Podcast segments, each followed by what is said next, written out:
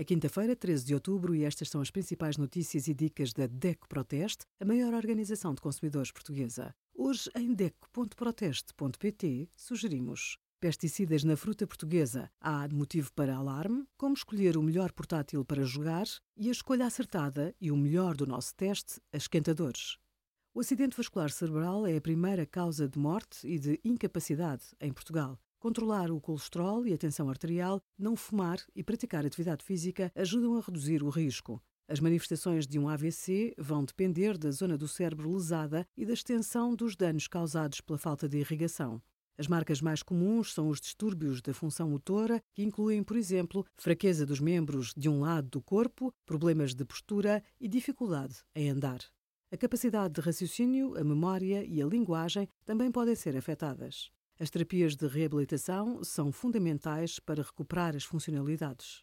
Obrigada por acompanhar a DECO Proteste a contribuir para consumidores mais informados, participativos e exigentes. Visite o nosso site em deco.proteste.pt.